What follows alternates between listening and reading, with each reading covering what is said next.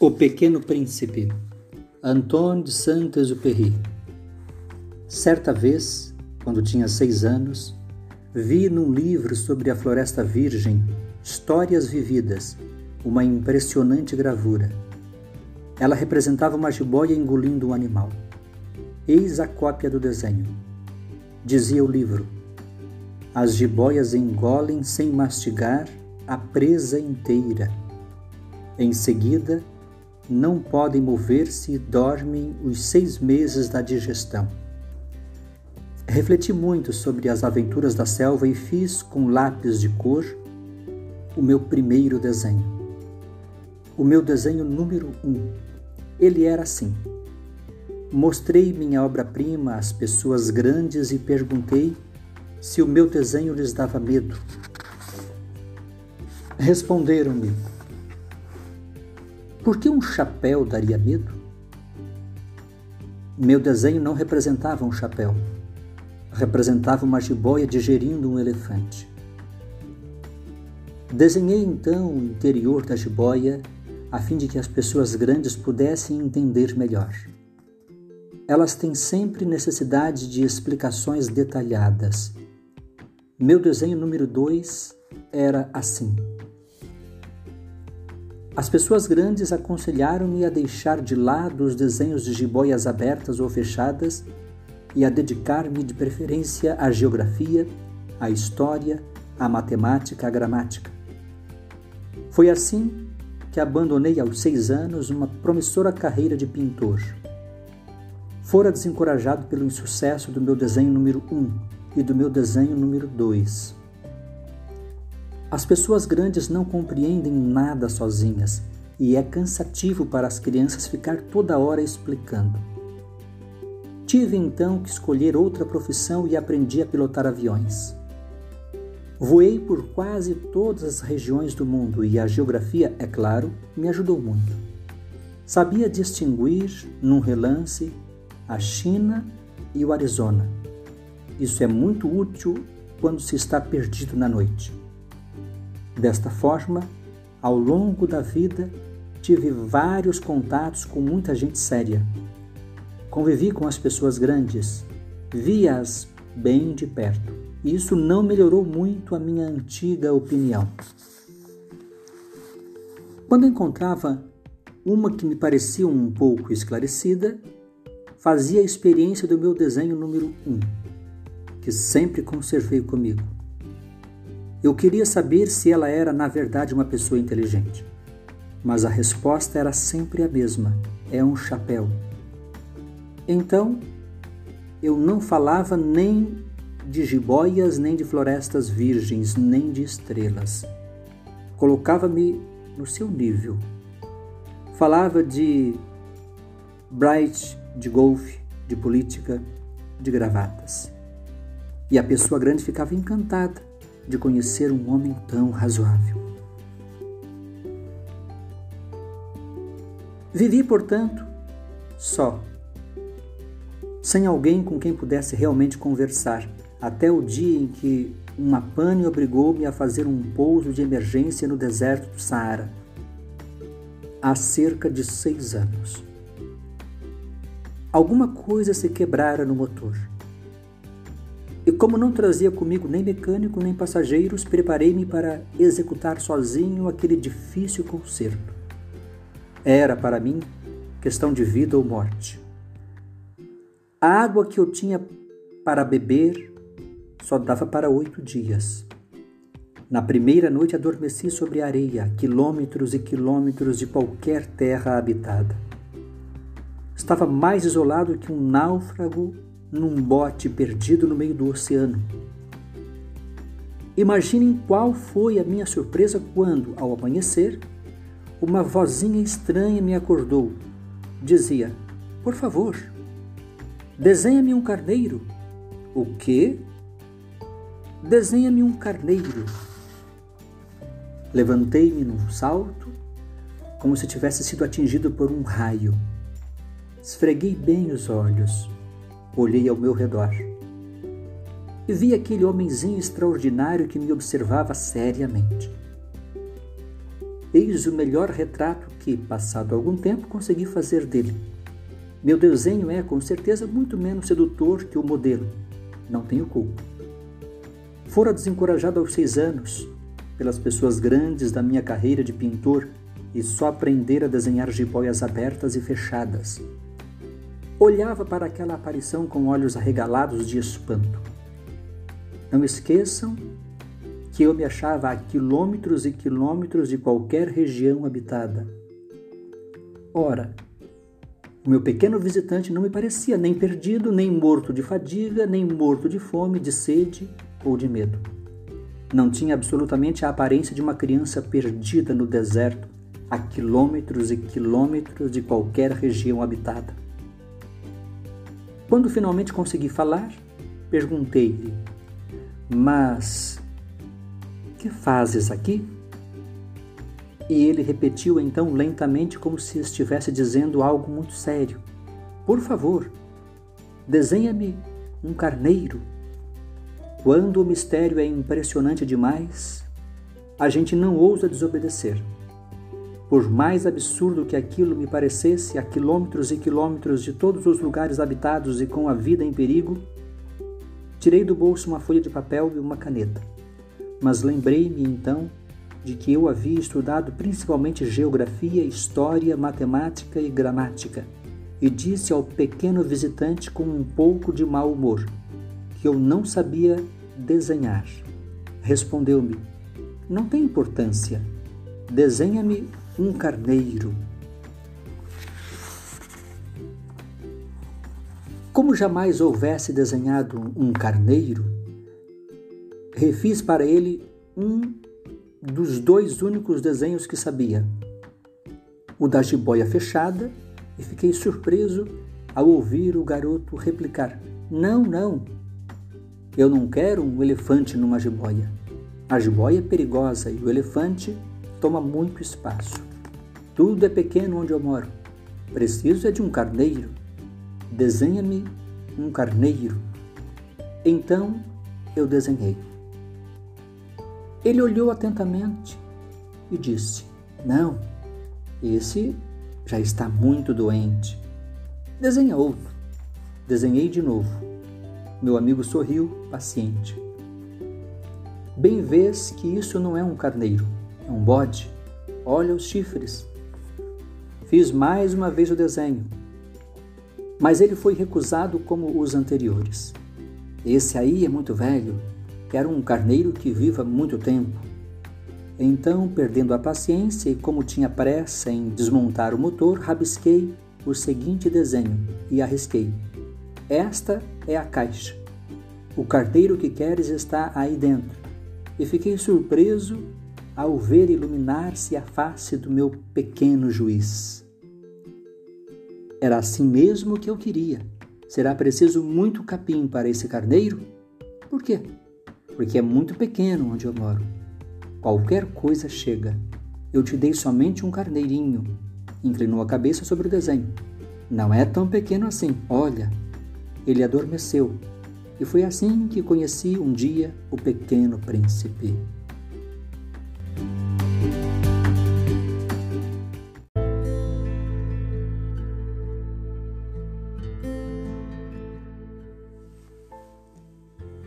Levei algum tempo para entender de onde ele viera. O príncipezinho, que me fazia milhares de perguntas, parecia nunca escutar as minhas. Palavras pronunciadas ao acaso é que foram pouco a pouco revelando a sua história. Assim, quando viu pela primeira vez meu avião, não vou desenhá-lo aqui, pois acho muito complicado, perguntou-me: Que coisa é aquela não é uma coisa. Aquilo voa. É um avião. O meu avião. Eu estava orgulhoso de lhe dizer que eu voava. Então ele perguntou, meio assustado: Como? Tu caíste do céu? Sim, respondi humildemente. Ah, isso é engraçado. E o pequeno príncipe deu uma bela risada que me irritou profundamente. Gosto que levem a sério as minhas desgraças. Em seguida acrescentou: Então, tu também vens do céu? De que planeta tu és? Vislumbrei um clarão no mistério de sua origem e perguntei rep repentinamente: Tu vens então de outro planeta? Mas ele não me respondeu. Balançava lentamente a cabeça observando o meu avião. É verdade que nisto aí não podes ter vindo de muito longe. Mergulhou então num pensamento que durou algum tempo. Depois, tirando do bolso o meu carneiro, ficou contemplando o seu tesouro. Imaginem como eu ficara intrigado com aquela simples menção a outros planetas. Esforcei-me então por saber um pouco mais. De onde vens, meu caro? Onde é a tua casa? Para onde queres levar meu carneiro? Ficou algum tempo em silêncio e depois respondeu: O bom é que a caixa que me deste poderá à noite servir de casa para ele. Sem dúvida. E se tu fores um bom menino, te darei também uma corda para amarrá-lo durante o dia e uma estaca para prendê-lo. A proposta pareceu chocá-lo. Amarrar? Que ideia estranha! Mas, se tu não o amarrares, ele vai-se embora e se perde. E meu amigo deu uma nova risada. Mas aonde pensas que ele vai? Não sei, por aí, andando sempre em frente. Então, o pequeno príncipe disse muito sério: Não faz mal, é tão pequeno onde moro. E depois, talvez, com um pouco de tristeza, acrescentou ainda: Quando a gente anda sempre em frente, não pode mesmo ir longe. Eu aprender assim uma segunda coisa importantíssima. O seu planeta de origem era pouco maior que uma casa. Para mim isso não era surpresa. Eu sabia que além dos grandes planetas Terra, Júpiter, Marte ou Vênus, aos quais se deram nomes, há centenas e centenas de outros, por vezes tão pequenos que mal se veem no telescópio. Quando um astrônomo descobre um deles, dá-lhe por nome um número. Chamo-o, por exemplo, asteroide 325. Tenho sérias razões para supor que o planeta de onde viera o príncipe era o asteroide B612. Esse asteroide só foi visto uma vez ao telescópio em 1909 por um astrônomo turco. Ele fizera na época uma grande demonstração da sua descoberta num congresso internacional de astronomia. Mas ninguém lhe dera crédito por causa das roupas típicas que usava. As pessoas grandes são assim. Felizmente para a reputação do asteroide B612, um ditador turco obrigou o povo, sob pena de morte, a vestir-se à moda europeia. O astrônomo repetiu sua demonstração em 1920, vestido numa elegante casaca. Então, dessa vez, todo mundo acreditou. Se lhes dou esses detalhes sobre o asteroide B612 e lhes confio o seu número, é por causa das pessoas grandes elas adoram os números. Quando a gente lhes fala de um novo amigo, as pessoas grandes jamais se interessam em saber como ele realmente é. Não perguntam nunca. Qual é o som da sua voz? Quais os brinquedos que prefere? Será que ele coleciona borboletas? Mas perguntam: qual é a sua idade? Quantos irmãos ele tem? Quanto pesa? quanto seu pai ganha. Somente assim é que eles julgam conhecê-lo. Se dizemos às pessoas grandes, vi uma bela casa de tijolos cor-de-rosa, gerânios na janela, pombas no telhado, elas não conseguem de modo algum fazer uma ideia da casa. É preciso dizer-lhes: vi uma casa de seiscentos mil reais. Então elas exclamam: Que beleza! Assim, Se a gente lhes disser a prova de que o príncipezinho existia é que ele era encantador, que ele ria e que ele queria um carneiro. Quando alguém quer um carneiro, é porque existe. Elas pouco se importarão e nos chamarão de crianças. Mas se dissermos, o planeta de onde ele vinha é o asteroide B612, ficarão inteiramente convencidas e não amularão com perguntas. Elas são assim mesmo. É preciso não lhes querer mal por isso. As crianças têm que ter muita paciência com as pessoas grandes. Mas, com certeza, para nós que compreendemos o significado da vida, os números não têm tanta importância. Gostaria de ter começado esta história como nos contos de fada. Gostaria de ter começado assim. Era uma vez um pequeno príncipe que habitava um planeta pouco maior que ele e que precisava de um amigo. Para aqueles que compreendem a vida, isto pareceria, sem dúvida, muito mais verdadeiro. Não gosto que leiam meu livro superficialmente. Dá-me tanta tristeza narrar estas lembranças. Já faz seis anos que meu amigo se foi com seu carneiro. Se tento descrevê-lo aqui, é justamente porque não quero esquecê-lo. É triste esquecer um amigo. Nem todo mundo tem um amigo. E eu corro o risco de ficar como as pessoas grandes que só se interessam por números. Foi por isso que comprei um estojo de aquarelas e alguns lápis. É difícil voltar a desenhar na minha idade principalmente quando não se fez outra tentativa além das jiboias fechadas e abertas aos seis anos. Experimentei, é claro, fazer os retratos mais fiéis que puder. Mas não tenho muita certeza de conseguir. Um desenho parece passável, outro já é inteiramente diferente. Engano-me também no tamanho. Ora, o príncipezinho está muito grande, ora, pequeno demais. Hesito também quanto à cor de suas roupas. Vou arriscando então aqui e ali. Provavelmente esquecerei detalhes dos mais importantes. Peço que me perdoem. Meu amigo nunca dava explicações. Julgava-me talvez semelhante a ele, mas infelizmente não sei ver carneiros através de caixas.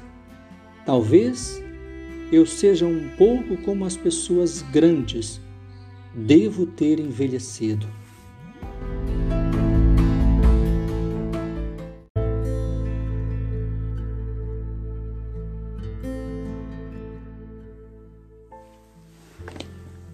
A cada dia eu ficava sabendo mais alguma coisa do seu planeta, da partida, da viagem. Mas isso devagarzinho ao acaso das informações colhidas de suas observações. Foi assim que vim a conhecer no terceiro dia o drama dos baobás. Dessa vez ainda foi graças ao carneiro, pois de repente o pequeno príncipe me perguntou, como se tivesse um sério problema: É verdade que os carneiros comem arbustos? Sim, é verdade. Ah, que bom! Não entendi imediatamente por que era tão importante que os carneiros comessem arbustos. Mas o pequeno príncipe acrescentou: Então eles comem também os baobás? Expliquei ao príncipezinho que os baobás não são arbustos, mas árvores grandes como igrejas. E que, mesmo que ele levasse consigo toda uma manada de elefantes, eles não chegariam a destruir um único baobá. A ideia de uma manada de elefantes fez o pequeno príncipe rir. Seria preciso colocar um em cima do outro. Mas, sabiamente, observou em seguida: os baobás, antes de crescerem, são pequenos. É verdade, mas por que tu desejas que os carneiros comam os baobás pequenos? Ora, vejamos. Respondeu-me como se se tratasse de algo óbvio.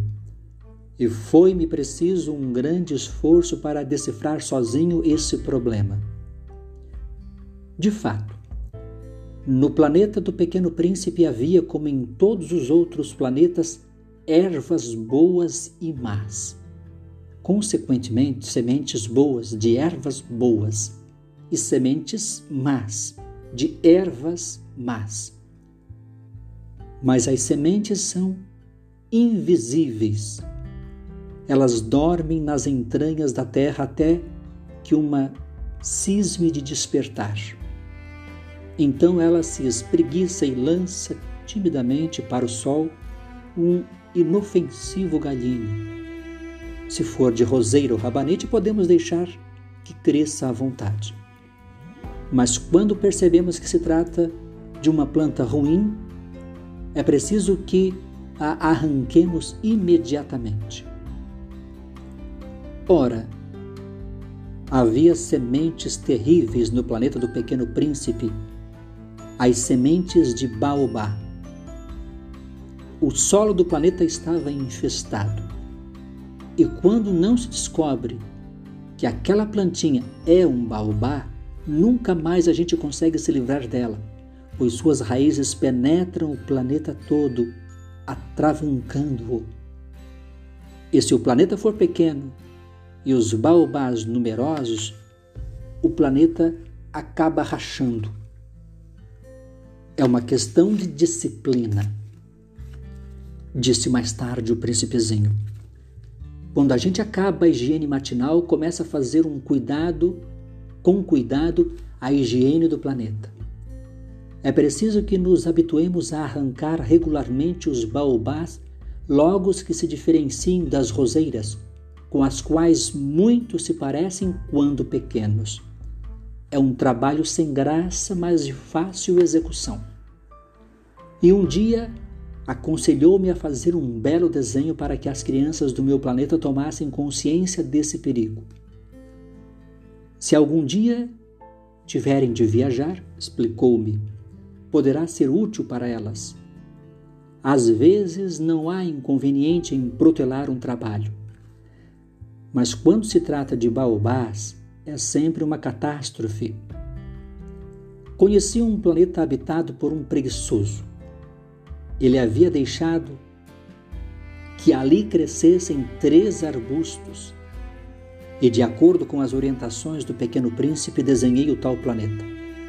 Não gosto de assumir o tom de moralista, mas o perigo dos baobás é tão pouco conhecido e tão grandes são os riscos para aquele que um dia se perca num asteroide que ao menos uma vez abro exceção e digo: crianças, cuidado com os baobás foi para advertir meus amigos de um perigo que há tanto tempo os ameaçava, como a mim, e do qual nunca suspeitamos, que tanto caprichei naquele desenho.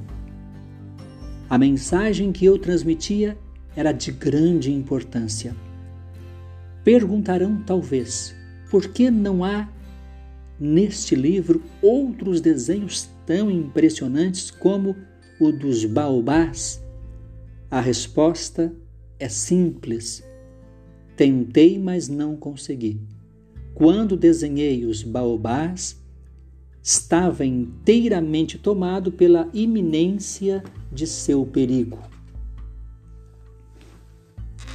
Ah, pequeno príncipe, assim eu comecei a compreender pouco a pouco os segredos da tua triste vidinha. Durante muito tempo, não tiveste outra distração a não ser a doçura do pôr do sol. Aprendi esse novo detalhe quando me disseste na manhã do quarto dia: Gosto muito de pôr do sol.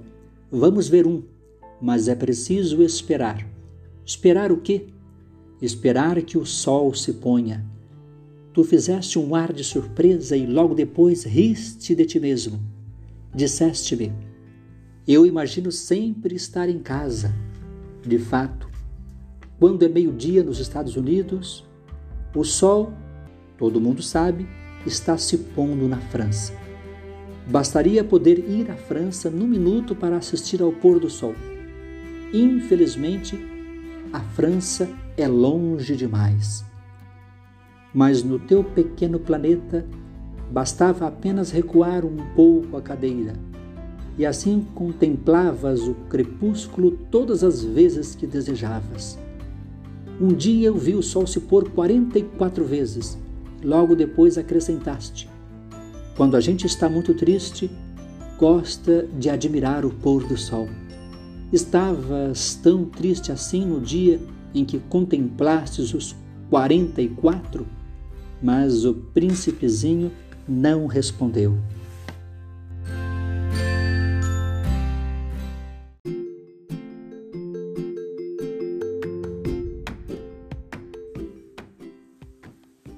No quinto dia, sempre graças ao carneiro, um segredo da vida do pequeno príncipe me foi revelado. Perguntou-me sem rodeios, como se fosse o resultado de uma longa reflexão. Um carneiro, se come arbusto, come também as flores? Um carneiro come tudo o que encontra, mesmo as flores que têm espinhos? Sim, mesmo as que têm. Então, para que servem os espinhos? Eu não sabia estava ocupadíssimo naquele instante tentando desatarrachar do motor um parafuso muito apertado. Estava bastante preocupado, pois a pane estava começando a parecer muito grave e a água que tinha para beber era tão pouca que eu temia o pior. Para que servem os espinhos? O pequeno príncipe jamais desistia de uma pergunta uma vez que a tivesse feito mas eu estava irritado com o parafuso e respondi qualquer coisa. Espinhos não servem para nada. São pura maldade das flores. Oh! Mas após um silêncio, ele me disse com uma espécie de rancor: Não acredito. As flores são fracas, ingênuas. Defendem-se como podem. Elas se julgam poderosas com os seus espinhos. Não respondi. Naquele instante eu pensava: se esse parafuso não afrouxar, vou fazê-lo soltar com uma martelada. O príncipezinho perturbou de novo meus pensamentos. E tu achas então que as flores. Ora, eu não acho nada. Respondi qualquer coisa. Eu só me ocupo com coisas sérias. Ele olhou-me surpreso coisas sérias? Ele me via de martelo em punho, dedos sujos de graxa, curvados sobre um objeto que lhe parecia ser muito feio. Tu falas como as pessoas grandes. Sentiu um pouco de vergonha, mas ele acrescentou implacável. Tu confundes todas as coisas, misturas tudo. Ele estava realmente muito irritado sacudiam ao vento seus cabelos dourados. Conheço um planeta onde há um sujeito vermelho, quase roxo. Nunca cheirou uma flor. Nunca olhou uma estrela. Nunca amou ninguém. Nunca fez outra coisa senão contas. E o dia todo repete, como tu: Eu sou um homem sério eu sou um homem sério. E isso o faz inchar-se de orgulho. Mas ele não é um homem. É um cogumelo? Um o quê? Um cogumelo? O príncipe estava agora pálido de cólera. Há milhões e milhões de anos que as flores produzem espinhos. Há milhões e milhões de anos que, apesar disso, os carneiros as comem e não será importante procurar saber por que elas perdem tanto tempo produzindo espinhos inúteis? Não terá importância a guerra dos carneiros e das flores? Não será mais importante que as contas do tal sujeito? E se eu, por minha vez, conheço uma flor única no mundo que só existe no meu planeta e que um belo dia um carneirinho pode destruir num só golpe, sem saber o que faz. Isso não tem importância? Corou um pouco e continuou em seguida. Se alguém ama uma flor da qual só existe um exemplar em milhões e milhões de estrelas, isso basta para fazê-lo feliz quando a contempla. Ele pensa: minha flor está lá, em algum lugar. Mas se o carneiro come a flor, para ele é como se todas as estrelas repentinamente se apagassem. E isso não tem importância. Não consegui dizer mais nada imediatamente se pôs a soluçar. A noite caíra. Larguei as ferramentas, ria-me do martelo, do parafuso, da sede e da morte. Havia numa estrela, num planeta, o meu, a Terra, um príncipezinho a consolar. Tomei-o nos braços, embalei-o e lhe dizia: A flor que tu amas não está em perigo. Vou desenhar uma focinheira para o carneiro, uma cerca para a tua flor. Eu, eu não sabia o que dizer. Sentia-me envergonhado. Não sabia como consolá-lo, como me aproximar dele. É tão misterioso o país das lágrimas.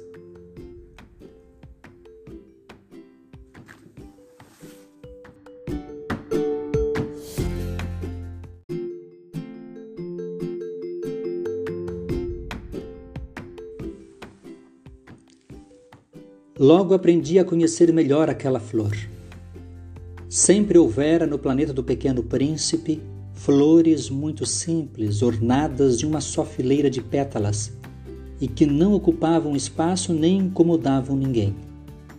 Apareciam pela manhã na relva e à tarde já murchavam. Mas aquela brotara um dia de uma semente trazida não se sabe de onde e o príncipezinho resolvera vigiar de perto o pequeno broto, que era tão diferente dos outros. Podia ser uma nova espécie de baobá. Mas o arbusto logo parou de crescer, e na sua extremidade começou então a se formar uma flor.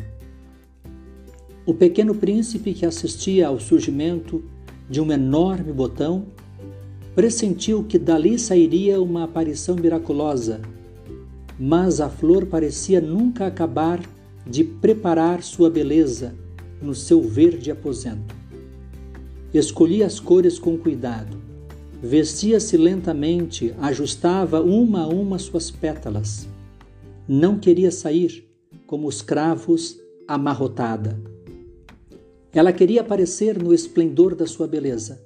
Ah, sim, era vaidosa sua misteriosa toilette, portanto, durara alguns dias. E eis que numa manhã, justamente à hora do sol nascer, ela se mostrou. E ela, que se preparara com tanto esmero, disse, bocejando: Ah, eu acabo de despertar. Desculpa, estou ainda toda despenteada. O príncipezinho então não pôde conter o seu espanto como és bonita! É verdade, respondeu a flor docemente, e nasci ao mesmo tempo que o sol. O pequeno príncipe percebeu logo que a flor não era modesta, mas ela era tão envolvente. Creio que é hora do café da manhã, acrescentou ela. Tu poderias cuidar de mim. E o príncipezinho, atordoado, Tendo ido buscar um regador com água fresca, molhou a flor. Assim, ela logo começou a atormentá-lo com sua doentia vaidade. Um dia, por exemplo, falando dos seus quatro espinhos, dissera ao pequeno príncipe: Os tigres, eles podem aparecer com suas garras. Não há tigres no meu planeta retrucar o príncipezinho. Além disso, tigres não comem ervas. Não sou uma erva, responder a flor suavemente. Perdoa-me. Não tenho medo dos tigres, mas tenho horror das correntes de ar. Não terias por acaso um paravento? Horror das correntes de ar. Isso não é bom para uma planta, pensara o pequeno príncipe. É bem complicada essa flor. À noite, me colocará sob uma redoma de vidro. Faz muito frio no teu planeta. Não é nada confortável. De onde eu venho, de repente calou-se. Viera em forma de semente, não pudera conhecer nada dos outros mundos. Encabulada por ter sido surpreendida em uma mentira tão tola, tossiu duas ou três vezes e, para fazer-o sentir-se culpado, pediu. E o paravento ia buscá-lo. Mas tu me falavas, então ela forçou a tosse para causar-lhe remorso. Assim, o príncipezinho, apesar da sinceridade do seu amor, logo começara a duvidar dela. Levara a sério palavras sem importância, e isto o fez sentir-se muito infeliz. Não devia tê-la escutado.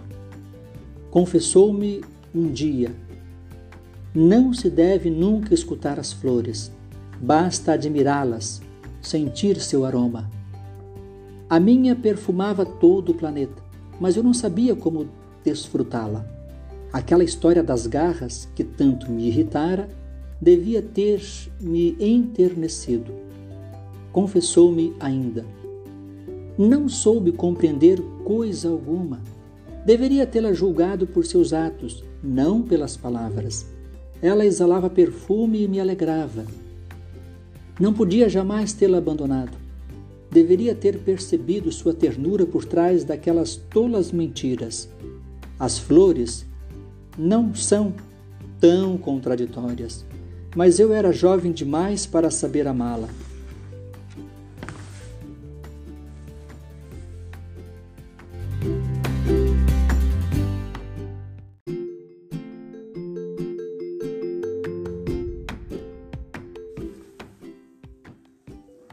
Creio que ele se aproveitou de uma migração de pássaros selvagens para fugir.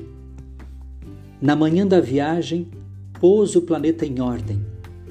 Revolveu cuidadosamente seus vulcões. Ele possuía dois vulcões em atividade, e isso era muito cômodo para esquentar o café da manhã. Possuía também um vulcão extinto, mas, como ele dizia, nunca se sabe revolveu também o extinto. Se são bem revolvidos, os vulcões queimam lentamente, constantemente, sem erupções. As erupções vulcânicas são como fagulhas de lareira. Aqui na Terra, somos muito pequenos para revolver os vulcões. Por isso é que eles nos causam tanto dano. O pequeno príncipe arrancou também não sem um pouco de tristeza, os últimos rebentos de baobás. Ele pensava em nunca mais voltar. Mas todos esses trabalhos rotineiros lhe pareceram naquela manhã extremamente agradáveis. E quando regou pela última vez a flor e se preparava para colocá-la sob a redoma, percebeu que tinha vontade de chorar. Adeus, disse ele à flor mas a flor não respondeu. Adeus, repetiu ele.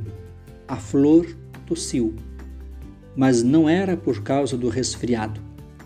Eu fui uma tola, disse finalmente. Peço-te perdão. Procura ser feliz. A ausência de censuras o surpreendeu. Ficou parado, completamente sem jeito, com a redoma nas mãos não conseguia compreender aquela delicadeza. É claro que eu te amo, disse-lhe a flor. Foi minha culpa não perceberes isso, mas não tem importância. Foste tão tolo quanto eu. Tenta ser feliz. Larga essa redoma. Não preciso mais dela. Mas o vento. Não estou tão resfriada assim. O ar fresco da noite me fará bem. Eu sou uma flor, mas os bichos. É preciso que eu suporte duas ou três larvas se quiser conhecer as borboletas. Dizem que são tão belas. Do contrário, quem virá visitar-me? Tu estarás longe. Quanto aos bichos grandes, não tenho medo deles. Eu tenho as minhas garras. E ela mostrou ingenuamente seus quatro espinhos. Em seguida acrescentou: Não demores assim, que é exasperante. Tu decidiste partir. Então vai, pois ela não queria que ele a visse chorar. Era uma flor muito orgulhosa.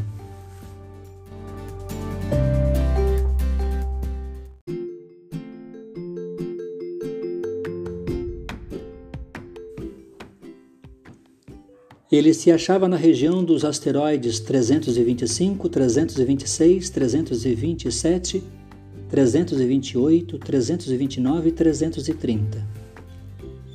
Começou então a visitá-los para desta forma ter uma atividade e se instruir.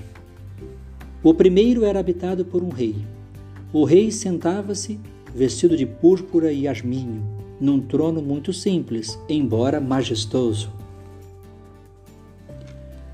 Ah, eis um súdito! exclamou o rei ao ver o visitante. E o príncipezinho perguntou a si mesmo: Como ele pode reconhecer-me se jamais me viu? Ele não sabia que para os reis o mundo é muito mais simples. Todos os homens são súditos. Aproxima-te para que eu te veja melhor, disse o rei, todo orgulhoso de poder ser rei para alguém. O pequeno príncipe olhou em volta para achar onde sentar-se. Mas o planeta estava todo ocupado pelo magnífico manto de arminho. Ficou então de pé. Mas, como estava cansado, bocejou. É contra a etiqueta bocejar na frente do rei disse o monarca. Eu o proíbo. Não posso evitar, disse o príncipezinho, sem jeito. Fiz uma longa viagem e não dormi ainda. Então, disse o rei, eu te ordeno que bocejes.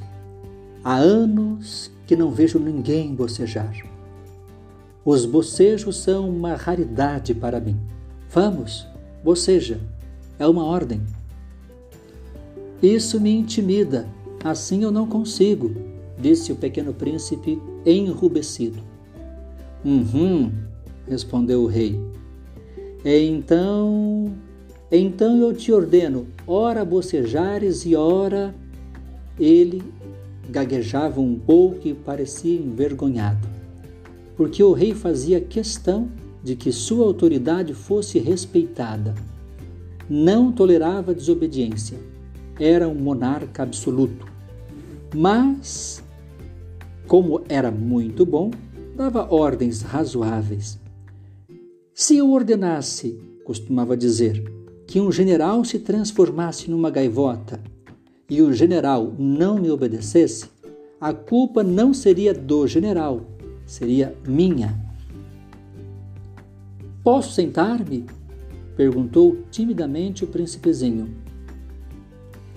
Eu te ordeno que te sentes, respondeu-lhe o rei, que puxou majestosamente um pedaço do manto de arminho.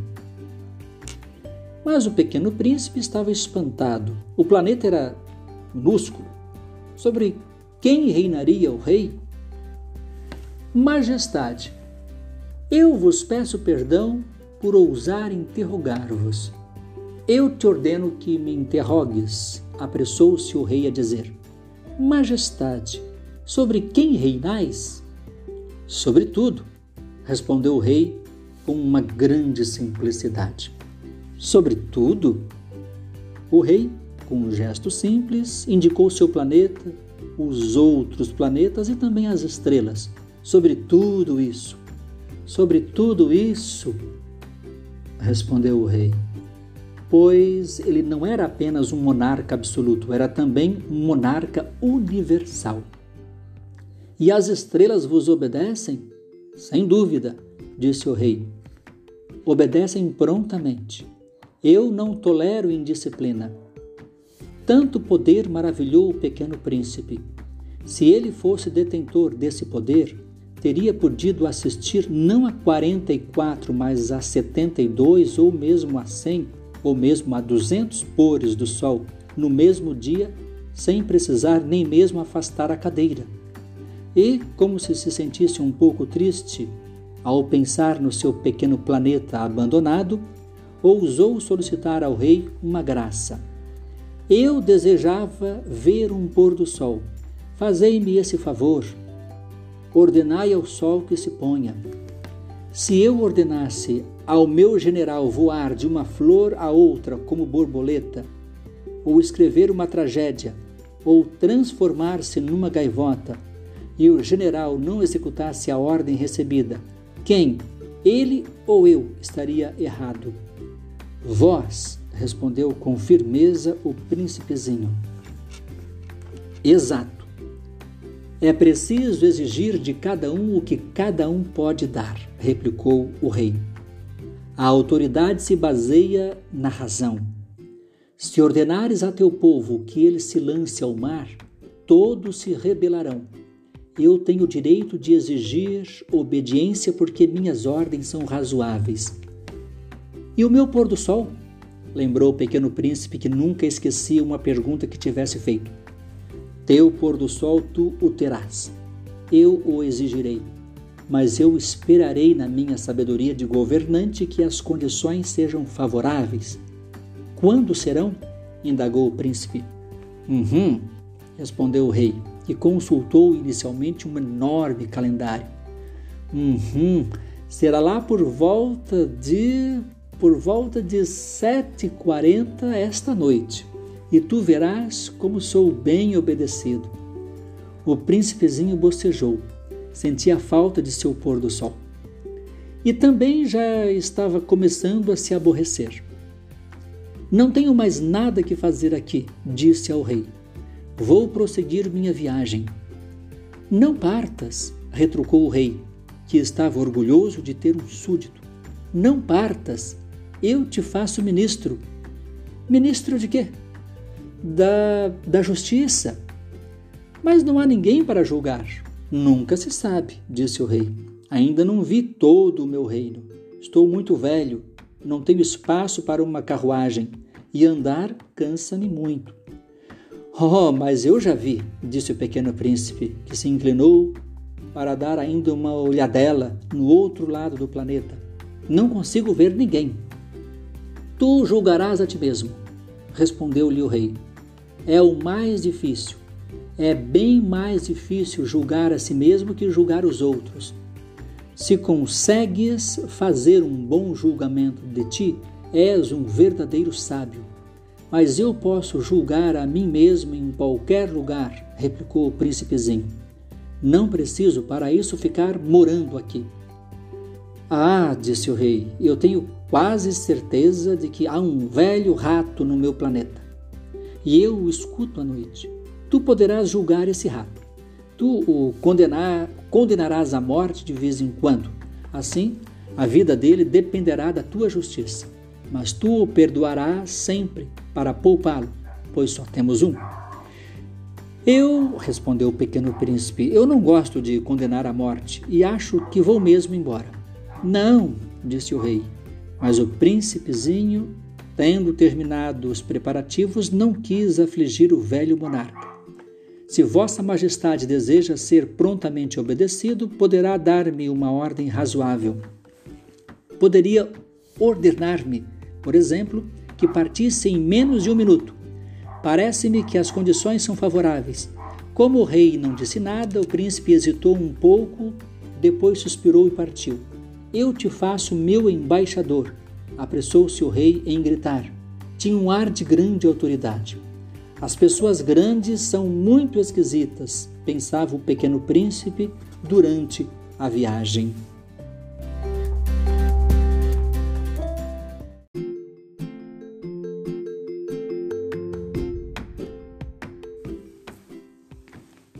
O segundo planeta era habitado por um vaidoso. Ah, um admirador vem visitar-me, exclamou à distância o vaidoso, mal avistar o príncipezinho. Porque para os vaidosos os outros homens são seus admiradores. Bom dia, disse o pequeno príncipe. Tu tens um chapéu engraçado. É para agradecer, exclamou o vaidoso. Para agradecer quando me aclamam. Infelizmente, não passa ninguém por aqui. Ah, é? Disse o pequeno príncipe sem compreender. Bate tuas mãos uma na outra, sugeriu o vaidoso. O príncipezinho bateu as mãos uma na outra. O vaidoso agradeceu modestamente, erguendo o chapéu. Ah, isso é mais divertido que a visita ao rei, disse a si mesmo, e recomeçou a bater as mãos uma na outra. O vaidoso tornou a agradecer, tirando o chapéu. Após cinco minutos de exercício, o príncipezinho cansou-se com a monotonia daquele jogo. E para o chapéu cair, perguntou ele: Que é preciso fazer? Mas o vaidoso não ouviu. Os vaidosos só ouvem os elogios. Não é verdade que tu me admiras muito? perguntou ele ao pequeno príncipe. Que quer dizer admirar? Admirar significa reconhecer que eu sou o homem mais belo, mais bem vestido, mais rico e mais inteligente de todo o planeta. Mas só tu moras no teu planeta? Dá-me esse prazer. Admira-me assim mesmo.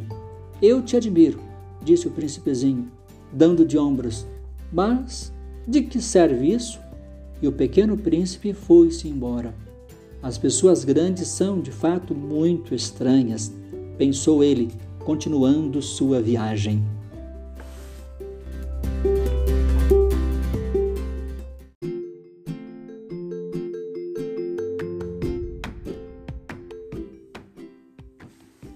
O planeta seguinte era habitado por um bêbado. Esta visita foi muito curta, mas deixou o príncipezinho mergulhado numa profunda tristeza. Que fazes aí? Perguntou ele ao bêbado, que se encontrava silenciosamente acomodado diante de inúmeras garrafas vazias e diversas garrafas cheias. Eu bebo, respondeu o bêbado com ar triste. Por que bebes? perguntou-lhe o pequeno príncipe. Para esquecer, respondeu o beberrão. Esquecer o quê? indagou o príncipezinho que já começava a sentir pena dele. Esquecer eu tenho vergonha, confessou o bêbado, baixando a cabeça. Vergonha de quê? perguntou o príncipe, que desejava socorrê-lo. Vergonha de beber, concluiu o beberrão, encerrando-se definitivamente no seu silêncio. E o pequeno príncipe foi-se embora perplexo as pessoas grandes são decididamente estranhas, muito estranhas, dizia a si mesmo durante a viagem.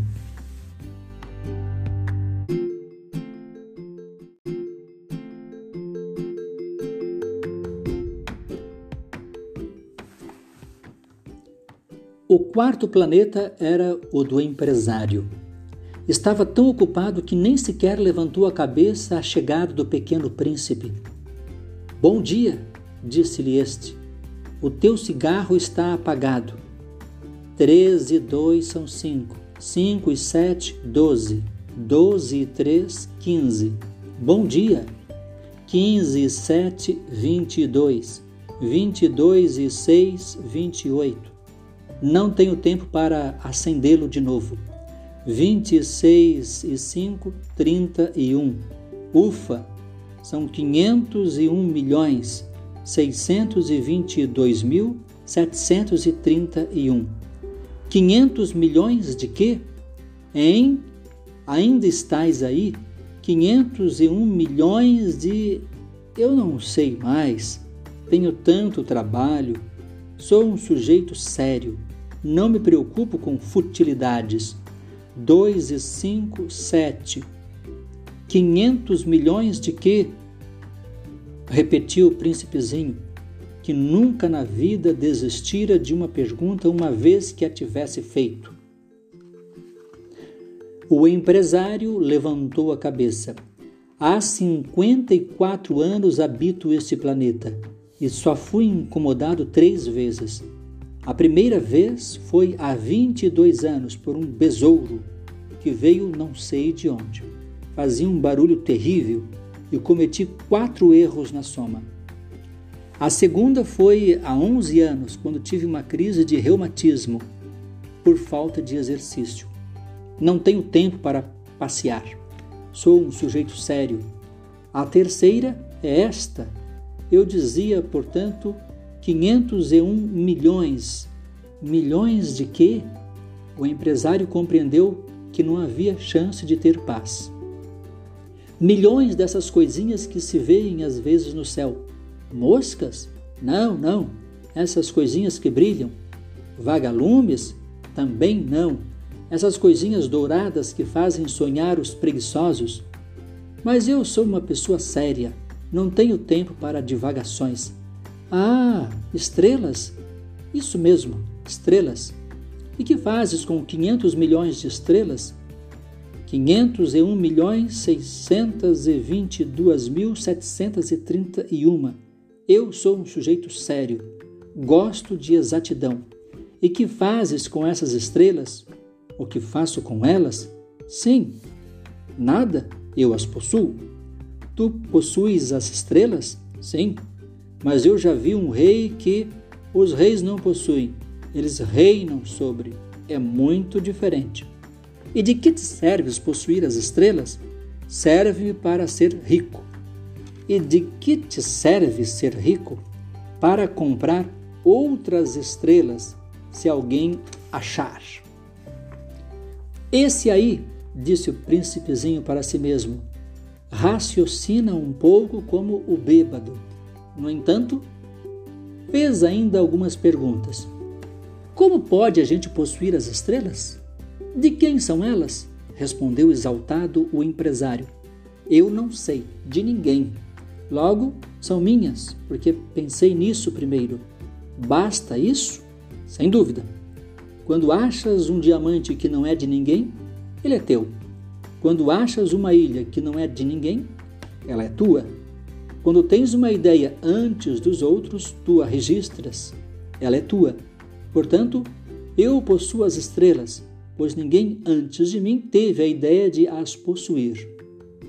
Isso é verdade, disse o pequeno príncipe. E que fazes tu com elas? Eu as administro. Eu as conto e reconto, disse o empresário. É complicado, mas eu sou um homem sério. O príncipezinho ainda não estava satisfeito. Eu, se possuo um lenço de seda, posso amarrá-lo em volta do pescoço e levá-lo comigo. Se possuo uma flor, posso colhê-la e levá-la comigo. Mas tu não podes levar as estrelas. Não, mas posso colocá-las no banco. Que quer dizer isso? Isso quer dizer que eu escrevo num pedaço de papel o número de estrelas que possuo. Depois tranco o papel numa gaveta. Só isso? Isso basta. É divertido, pensou o príncipezinho. É bastante poético, mas sem muita utilidade. O pequeno príncipe tinha sobre as coisas sérias ideias muito diferentes do que pensavam as pessoas grandes. Eu, disse ele ainda, possuo uma flor que rego todos os dias. Possuo três vulcões que revolvo toda semana, porque revolvo também o que está extinto. A gente nunca sabe. É útil para os meus vulcões, é útil para a minha flor que eu os possua mas tu não és útil às estrelas. O empresário abriu a boca, mas não encontrou nenhuma resposta. E o príncipezinho se foi. As pessoas grandes são mesmo extraordinárias, repetia para si durante a viagem.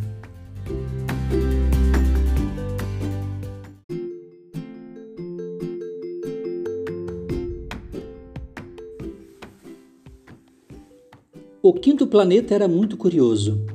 Era o menor de todos, tinha o espaço suficiente para um lampião e para um acendedor de lampiões. O pequeno príncipe não conseguia entender para que serviriam no céu, num planeta sem casa e sem gente, um lampião e um acendedor de lampiões. No entanto, disse consigo mesmo: Talvez este homem seja mesmo um tolo.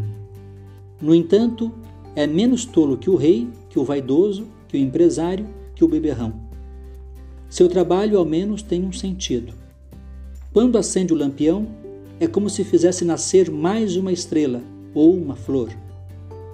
Quando apaga, porém, faz adormecer a estrela ou a flor.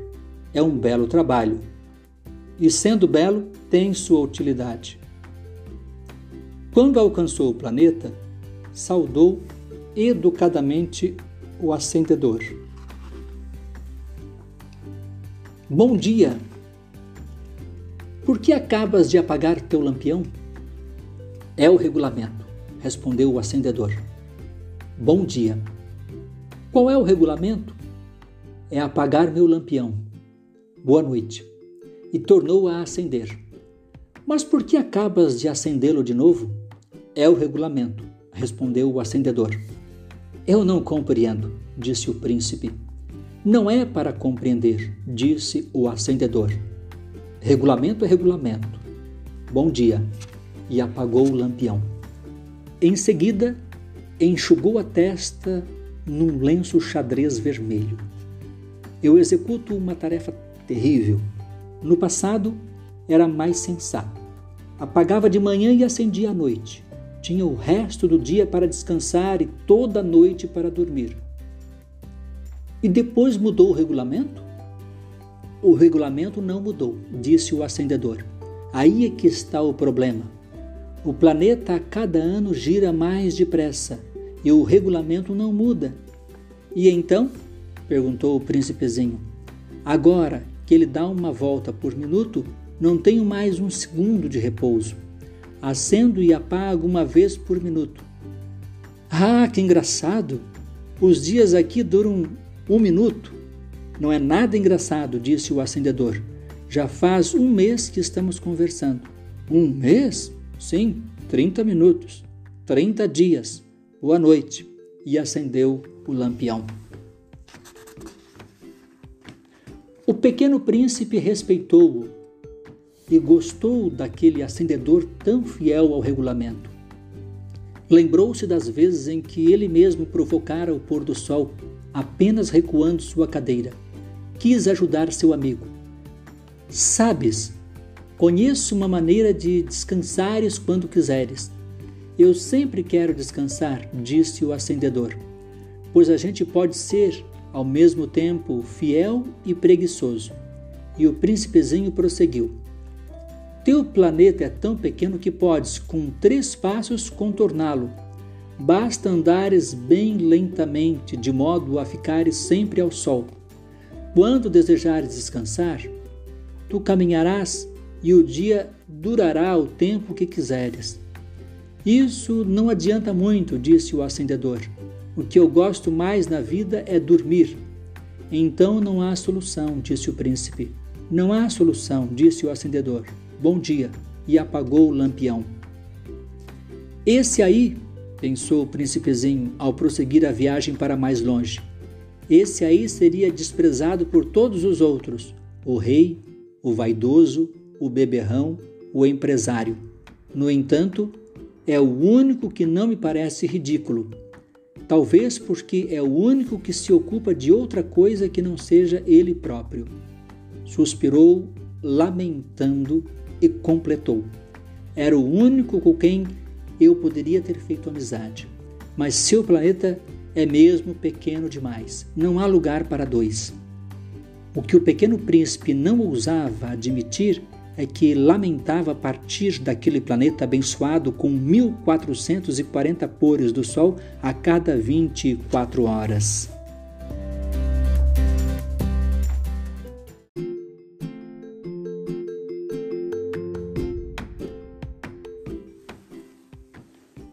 O sexto planeta era dez vezes maior.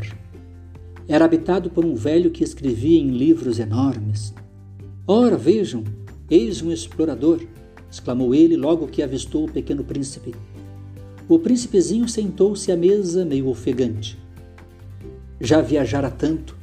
De onde vens? perguntou-lhe o velho. Que livro é esse? indagou-lhe o pequeno príncipe. Que faz o senhor aqui? Sou geógrafo, respondeu o velho. Que é um geógrafo? perguntou o príncipezinho. É um especialista que sabe onde se encontram os mares, os rios, as cidades, as montanhas, os desertos. Isso é bem interessante, disse o pequeno príncipe. Eis, afinal, uma verdadeira profissão. E lançou um olhar ao seu redor no planeta do geógrafo. Nunca havia visto planeta tão grandioso. O seu planeta é muito bonito. Há oceanos nele? Não sei te dizer, disse o geógrafo. Ah, o príncipezinho estava decepcionado. E montanhas? Não sei te dizer, disse o geógrafo. E cidades, e rios, e desertos? Também não sei te dizer, disse o geógrafo pela terceira vez. Mas o senhor é geógrafo? É verdade, disse o geógrafo, mas não sou explorador. Faltam-me exploradores. Não é o geógrafo quem vai contar as cidades, os rios, as montanhas, os mares, os oceanos, os desertos. O geógrafo é muito importante para ficar passeando. Nunca abandona a sua escrivaninha, mas recebe os exploradores, interroga-os e anota seus relatos de viagem. E quando algum lhe parece mais interessante, o geógrafo faz um inquérito sobre a moral do explorador. Por quê? Porque um explorador que mentisse produziria catástrofes nos livros de geografia assim como um explorador que bebesse demais. Por quê? perguntou o pequeno príncipe. Porque os bêbados veem em dobro. Então o geógrafo anotaria duas montanhas onde, na verdade, só há uma. Conheço alguém, disse o príncipezinho, que seria um mau explorador. É possível, pois bem, quando a moral do explorador parece boa, faz-se uma investigação sobre a sua descoberta. Vai-se vê-la? Não, seria muito complicado. Mas exige-se do explorador que ele forneça provas. Tratando-se, por exemplo, da descoberta de uma grande montanha, é essencial que ele traga grandes pedras. O geógrafo, de repente, se entusiasmou. Mas tu, tu vens de longe. Certamente és explorador. Portanto, vais descrever-me o teu planeta. E o geógrafo Tendo aberto o seu caderno, apontou o lápis. Anotam-se primeiro a lápis as narrações dos exploradores. Espera-se para anotar a caneta que o explorador tenha trazido as provas. Então, interrogou o geógrafo. Oh, onde eu moro, disse o pequeno príncipe, não é interessante. É muito pequeno. Eu tenho três vulcões, dois em atividade e um extinto. Mas a gente nunca sabe. A gente nunca sabe, repetiu, repetiu o geógrafo. Tenho também uma flor. Nós não anotamos as flores, disse o geógrafo. Por que não? É o mais bonito? Porque as flores são efêmeras. O que quer dizer efêmera? Os livros de geografia, disse o geógrafo, são os mais exatos. Nunca ficam ultrapassados. É muito raro que uma montanha mude de lugar. É muito raro um oceano secar. Nós escrevemos coisas eternas, mas os vulcões extintos podem voltar à atividade, interrompeu o pequeno príncipe. Que quer dizer efêmera? Que os vulcões estejam extintos ou não? Isso dá no mesmo para nós, disse o geógrafo. O que nos interessa é a montanha, ela não muda. Mas que quer dizer efêmera? repetiu o príncipezinho que jamais desistira de uma pergunta que tivesse feito. Quer dizer ameaçada de desaparecer em breve. Minha flor está ameaçada de desaparecer em breve? Sem dúvida. Minha flor é efêmera, pensou o pequeno príncipe, e não tem mais que quatro espinhos para defender-se do mundo. E eu a deixei sozinha. Esse foi seu primeiro gesto de remorso. Mas retomou a coragem. Qual planeta me aconselha visitar? perguntou ele. A terra, respondeu o geógrafo, goza de boa reputação. E o príncipezinho partiu pensando na sua flor.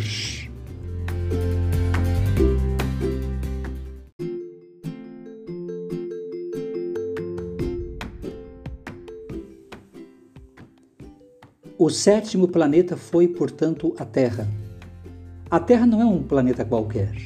Contam-se lá 111 reis, não esquecendo, é claro, os reis negros, 7 mil geógrafos, 900 mil negociantes, sete milhões e meio de beberrões e 311 milhões de vaidosos. Isto é, cerca de 2 bilhões de pessoas grandes.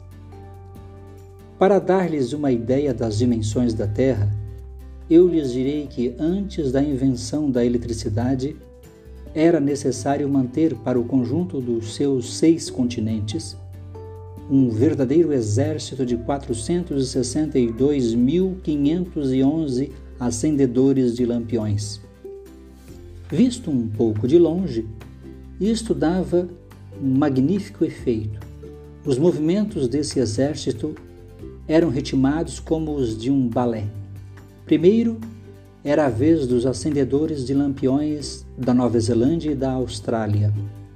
Esses, depois de acenderem seus lampiões, iam dormir. Entraram então na dança os acendedores de lampiões da China e da Sibéria, e estes, tendo concluído suas tarefas, também desapareciam nos bastidores. Chegava a vez dos acendedores de lampiões da Rússia e das Índias, depois os da África e da Europa. A seguir, os da América do Sul, depois os da América do Norte. E eles jamais se enganavam na ordem de entrada em cena. Era um espetáculo grandioso. Apenas dois, o acendedor do único lampião do Polo Norte e o seu colega do único lampião do Polo Sul, levavam uma vida preguiçosa e negligente. Trabalhavam somente duas vezes por ano.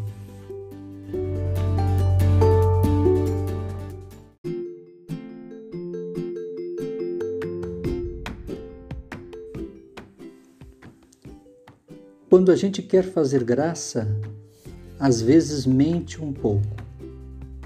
Não fui lá muito honesto ao lhes falar dos acendedores de lampiões. Corro o risco de dar uma falsa ideia do nosso planeta àqueles que não o conhecem. Os homens ocupam, na verdade, muito pouco espaço na superfície da Terra. Se os dois bilhões de habitantes que povoam a Terra se mantivessem de pé, colados uns aos outros como para um comício, facilmente se acomodariam numa praça pública de 30 quilômetros de comprimento por 30 de largura. Poderíamos agrupar toda a humanidade na menor das ilhas do Pacífico. As pessoas grandes não acreditarão, é claro, elas julgam ocupar muito espaço imaginam-se tão importantes quanto os baobás. Peçam-lhes então que façam as contas. Elas adoram os números, ficarão contentes com isso. Mas não percam seu tempo nessa matemática. É desnecessário. Sei que acreditam em mim. O pequeno príncipe, uma vez na terra, ficou muito surpreso por não ver ninguém já receava ter se enganado de planeta quando um anel cor de lua se remexeu na areia. Boa noite, disse o príncipezinho. Boa noite, respondeu a serpente. Em que planeta me encontro? perguntou o príncipe. Na Terra, na África, respondeu a serpente. Ah, e não há ninguém na Terra? Aqui é o deserto. Não há ninguém nos desertos. A terra é grande, disse a serpente. O pequeno príncipe sentou-se numa pedra e ergueu os olhos para o céu. As estrelas são todas iluminadas. Será que elas brilham para que cada um possa um dia encontrar a sua? Olha o meu planeta. Está bem em cima de nós. Mas como ele está longe? Teu planeta é belo, disse a serpente. Que vens fazer aqui? Tenho problemas com uma flor, disse o príncipe. Ah! exclamou a serpente, e se calaram. Onde estão os homens? Tornou a perguntar o príncipezinho. A gente se sente um pouco sozinho no deserto. Entre os homens, a gente também se sente só, disse a serpente. O pequeno príncipe olhou-a por um longo tempo. Tu és um bichinho engraçado, disse ele, fino como um dedo mas sou mais poderosa do que o dedo de um rei, disse a serpente. O príncipezinho sorriu. Tu não és tão poderosa assim, não tens nem patas, não podes sequer viajar. Eu posso levar-te mais longe que um navio, disse a serpente. Ela enrolou-se no tornozelo do pequeno príncipe, como se fosse num bracelete de ouro. Aquele que eu toco, devolvo à terra de onde veio, continuou a serpente. Mas tu és puro e vens de uma estrela. O príncipezinho não respondeu. Tenho pena de ti, tão fraco, nessa terra de granito. Posso ajudar-te um dia, se tiveres muita saudade do teu planeta. Posso. Oh, eu te compreendo muito bem, disse o pequeno príncipe. Mas por que fala sempre por enigmas? Eu os resolvo todos, disse a serpente. E calaram-se os dois.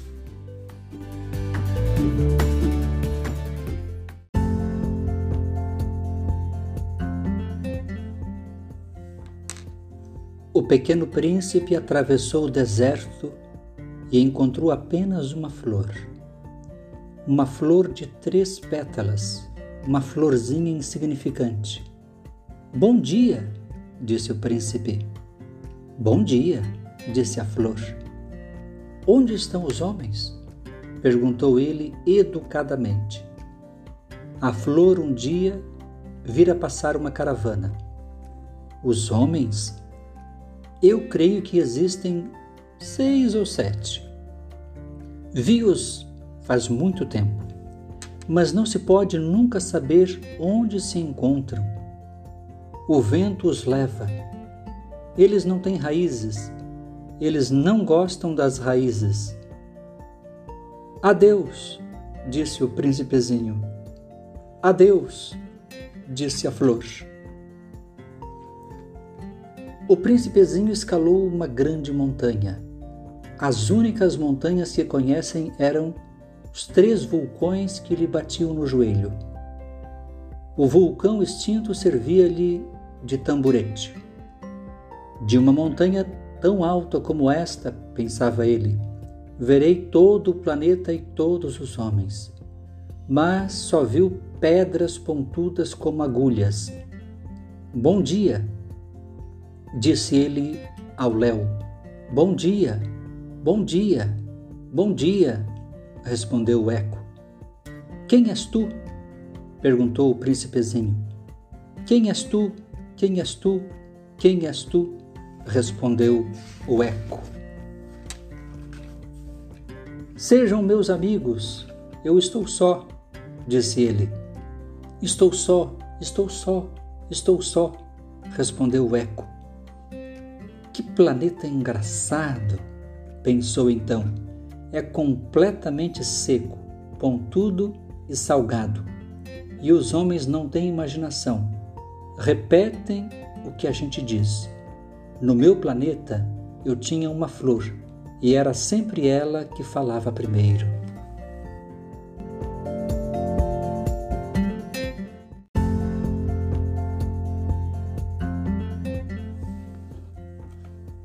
Mas aconteceu que o pequeno príncipe, tendo andado muito tempo pelas areias, pelas rochas e pela neve, descobriu enfim uma estrada. E as estradas vão todas em direção aos homens. Bom dia, disse ele. Era um jardim cheio de rosas. Bom dia, disseram as rosas. Ele as contemplou. Eram todas iguais à sua flor. Quem sois? Perguntou ele espantado. Somos as rosas, responderam elas. Ah! exclamou o príncipezinho. E ele se sentiu extremamente infeliz. Sua flor lhe havia dito que ela era a única de sua espécie em todo o universo. E eis que havia cinco mil iguaizinhas num só jardim. Ela teria se envergonhado, pensou ele, se visse isto, começaria a tossir, simularia morrer para escapar ao ridículo, e eu seria obrigado a fingir que cuidava dela, porque senão, só para me humilhar, ela seria bem capaz de morrer de verdade. Depois, refletiu ainda: eu me julgava rico por ter uma flor única e possuo apenas uma rosa comum, uma rosa e três vulcões que não passam do meu joelho, estando um, talvez, extinto para sempre. Isso não faz de mim um príncipe muito poderoso. E deitado na relva, ele chorou.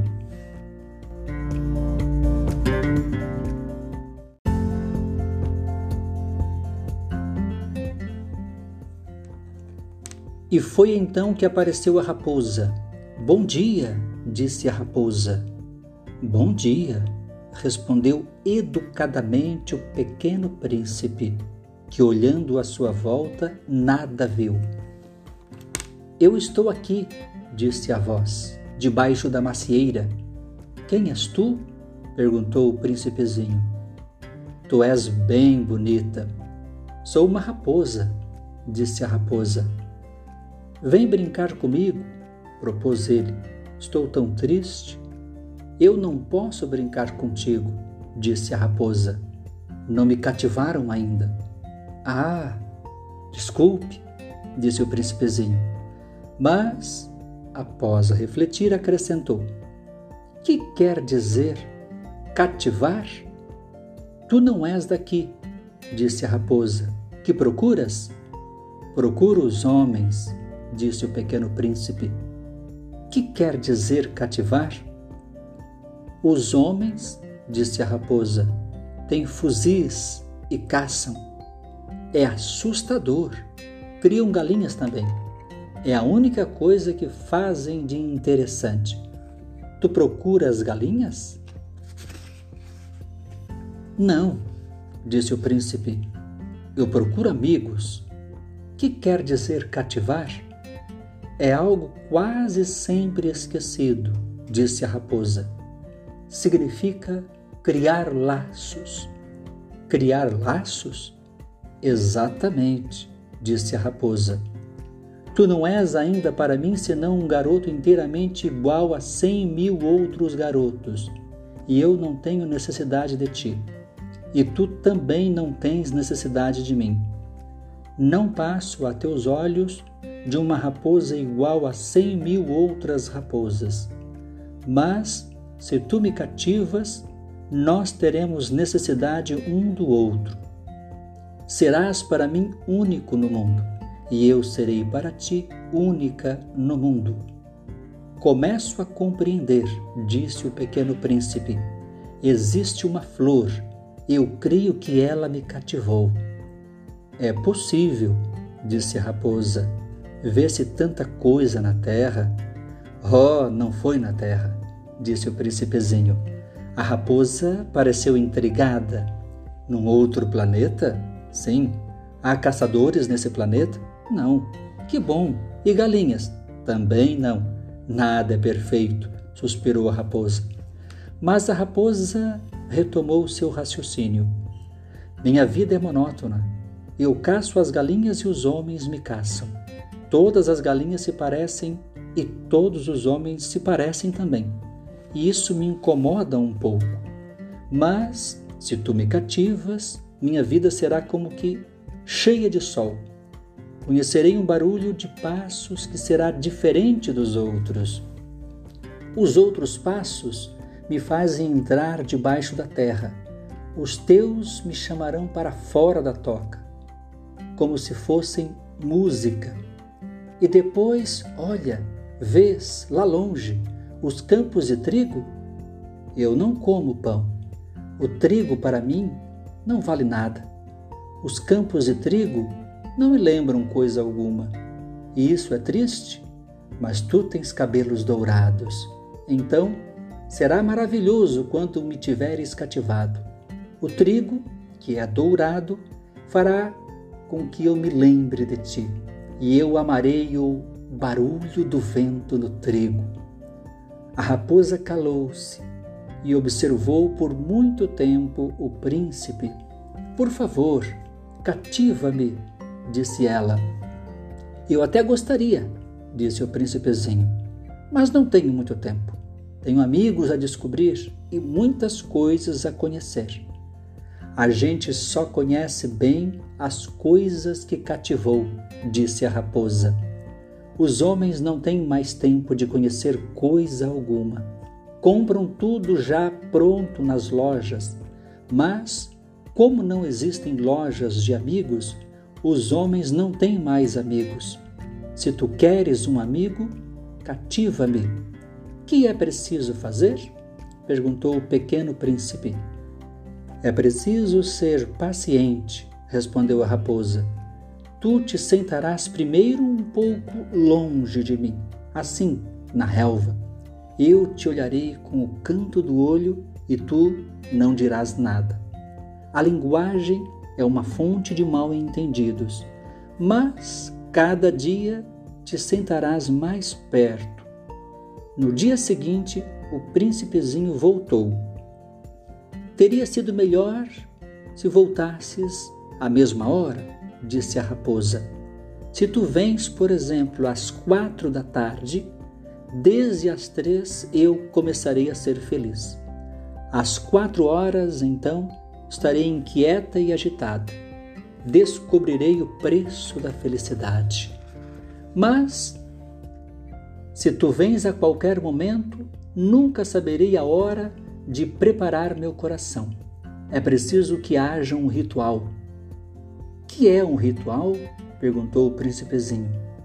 É uma coisa muito esquecida também, disse a raposa. É o que faz com que um dia seja diferente dos outros dias, uma hora das outras horas. Os meus caçadores, por exemplo, adotam um ritual. Dançam na quinta-feira com as moças da aldeia. A quinta-feira é então o dia maravilhoso. Vou passear até a vinha. Se os caçadores dançassem em qualquer dia, os dias seriam todos iguais e eu nunca teria férias. Assim, o pequeno príncipe cativou a raposa. Mas, quando chegou a hora da partida, a raposa disse: Ah, eu vou chorar. A culpa é tua, disse um príncipezinho. Eu não queria te fazer mal mas tu quisestes que eu te cativasse. Quis, disse a raposa. Mas tu vais chorar? disse ele. Vou, disse a raposa. Então não terás ganhado nada? Terei sim, disse a raposa, por causa da cor do trigo.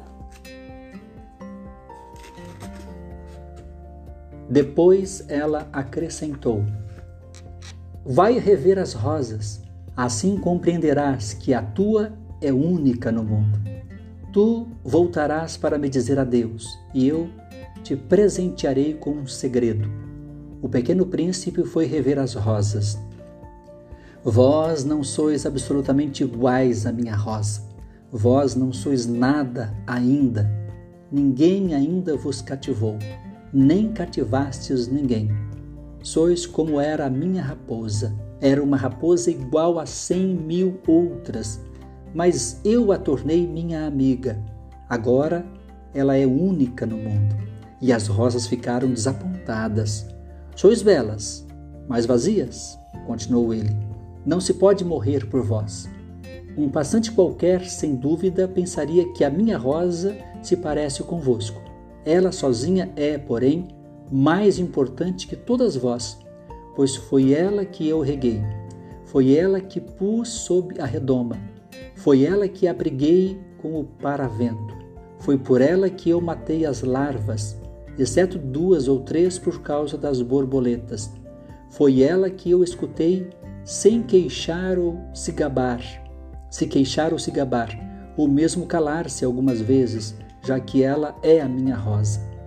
E voltou então a raposa. Adeus, disse ele. Adeus, disse a raposa. Eis o meu segredo. É muito simples. Só se vê bem com o coração. O essencial é invisível aos olhos. O essencial é invisível aos olhos, repetiu o príncipezinho para não se esquecer. Foi o tempo que perdeste com tua rosa que a fez tão importante. Foi o tempo que eu perdi com a minha rosa, repetiu ele, para não se esquecer. Os homens esqueceram essa verdade. disse ainda a raposa, mas tu não a deves esquecer. Tu te tornas eternamente responsável por aquilo que cativas. Tu és responsável pela tua rosa. Eu sou responsável pela minha rosa, repetiu o príncipezinho para não se esquecer.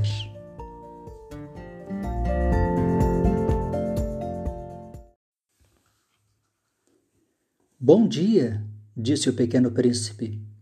Bom dia, respondeu o manobreiro. Que fazes aqui? perguntou-lhe o príncipezinho. Eu separo os passageiros em blocos de mil, disse o manobreiro. Despacho os trens que os carregam, ora para a direita, ora para a esquerda. E um trem iluminado, roncando como um trovão, fez tremer a cabine do manobreiro. Eles estão com muita pressa, disse o pequeno príncipe. O que estão procurando? Nem o homem da locomotiva sabe, disse o manobreiro, e apitou, vindo em sentido inverso, um outro trem iluminado.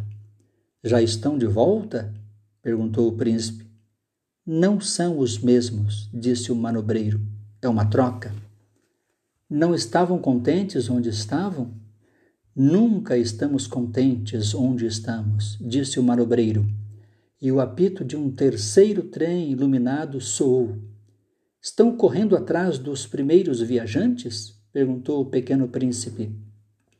Não correm atrás de nada, disse o manobreiro. Estão dormindo lá dentro ou bocejando. Apenas as crianças apertam suas narizes contra as vidraças. Só as crianças sabem o que procuram, disse o príncipezinho. Perdem tempo com uma boneca de pano e a boneca se torna muito importante e choram quando ela lhes é tomada. Elas são felizes, disse o manobreiro.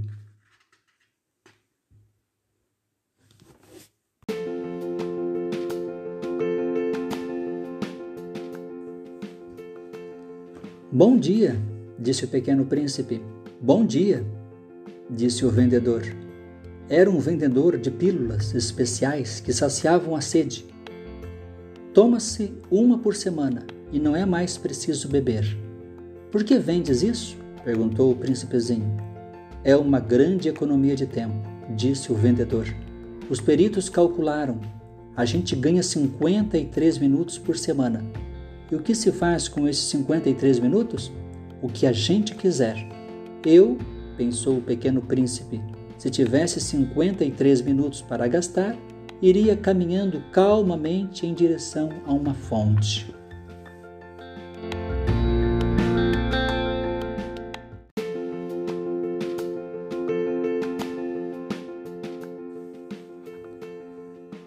Estávamos no oitavo dia de minha pane no deserto. Justamente quando bebi a última gota da minha reserva de água, foi que ouvi a história do vendedor. Ah, disse eu ao pequeno príncipe, são bem bonitas as tuas lembranças, mas eu não consertei ainda meu avião. Não tenho mais nada para beber. E eu também seria feliz se pudesse ir caminhando em direção a uma fonte.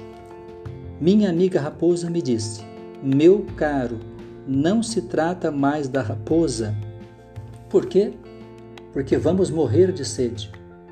Ele não compreendeu o meu raciocínio e respondeu: É bom ter tido um amigo, mesmo que a gente vá morrer. Eu estou muito contente de ter tido uma raposa como amiga. Ele não pode avaliar o perigo, pensei. Não tem nunca fome ou sede. Um raio de sol lhe basta. Mas ele me olhou e respondeu ao meu pensamento: Tenho sede também Procuremos um poço. Eu fiz um gesto de desânimo. É absurdo procurar um poço ao acaso na imensidão do deserto. No entanto, pusemos-nos a caminho. Já tínhamos andado horas em silêncio quando a noite caiu e as estrelas começaram a brilhar. Eu as apreciava como num sonho, porque a sede me tornara febril. As palavras do pequeno príncipe ressoavam na minha memória. Tu tens sede também? Perguntei-lhe. mas ele não respondeu à minha pergunta. Disse apenas: A água pode também ser boa para o coração. Não entendi sua resposta e me calei. Eu bem sabia que não adiantava interrogá-lo. Ele estava cansado. Sentou-se. Sentei-me junto dele e, após uma pausa, ele disse ainda: As estrelas são belas por causa de uma flor que não se pode ver. Eu respondi: É verdade. E mantendo-me em silêncio, fixei os olhos nas ondulações da areia iluminada pela lua. O deserto é belo, acrescentou. E era verdade. Eu sempre amei o deserto. A gente se sente numa duna, a gente se senta numa duna de areia, não vê nada, não escuta nada. De repente, alguma coisa irradia no silêncio. O que torna belo o deserto, disse o príncipezinho, é que ele esconde um poço em algum lugar. Fiquei surpreso por compreender, de repente, essa misteriosa irradiação da areia. Quando eu era pequeno, morava numa casa antiga e dizia e diziam as lendas que ali fora enterrado um tesouro. Ninguém jamais conseguiu descobri-lo, nem talvez o tenha procurado. Mas isso encantava a todos. Minha casa escondia um tesouro no fundo do seu coração. Sim, respondi-lhe, Quer seja a casa, as estrelas ou o deserto, o que os torna belos é invisível. Estou contente, disse ele, que estejas de acordo com a minha raposa. Como o príncipezinho adormecesse, tornei, tomei-o nos braços e prossegui a caminhada. Estava emocionado e tinha a impressão de carregar um frágil tesouro. Parecia-me mesmo não haver na terra nada mais frágil Observava à luz da lua aquele rosto pálido, seus olhos fechados, suas mechas de cabelo que se agitavam com o vento. E pensava: o que eu vejo não passa de uma casca. O mais importante é invisível. Como seus lábios entreabertos esboçavam um sorriso, pensei ainda: o que tanto me comove nesse príncipe adormecido é sua fidelidade a uma flor. É a imagem de uma rosa que brilha nele como a chama de uma lamparina, mesmo quando ele dorme. E eu então o sentia ainda mais frágil. É preciso proteger a chama com cuidado. Um simples sopro pode apagá-la. Continuando a caminhada, eu descobri o poço ao raiar do dia.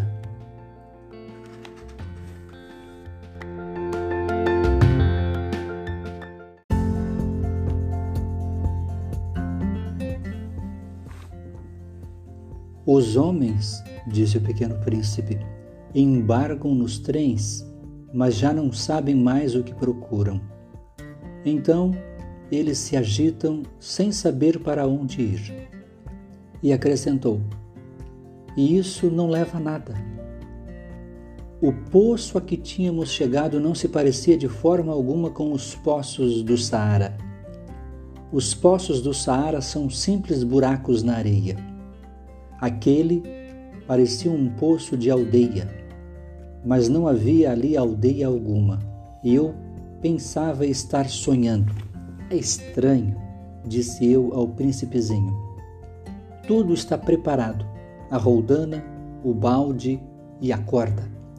Ele riu, pegou a corda, fez girar a roldana.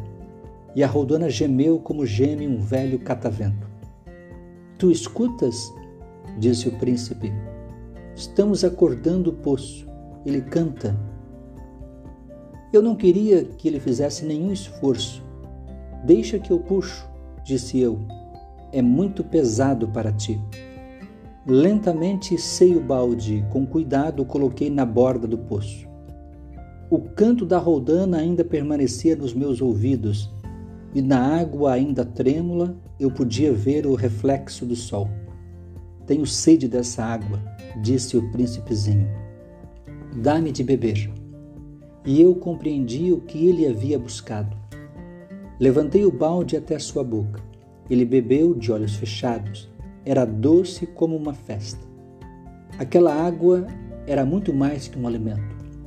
Nascera da caminhada sob as estrelas, do canto da roldana, do esforço do meu braço. Era boa para o coração, como um presente.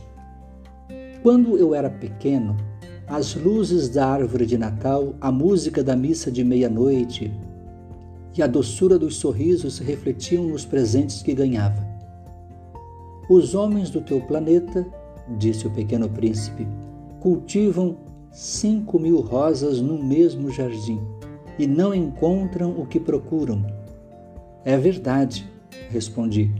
E, no entanto, o que eles procuram poderia ser encontrado numa só rosa ou num pouco de água. É verdade. E o príncipezinho acrescentou: Mas os olhos são cegos.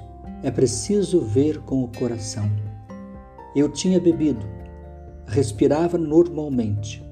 Ao amanhecer, a areia é cor de mel, e a cor de mel também me fazia feliz.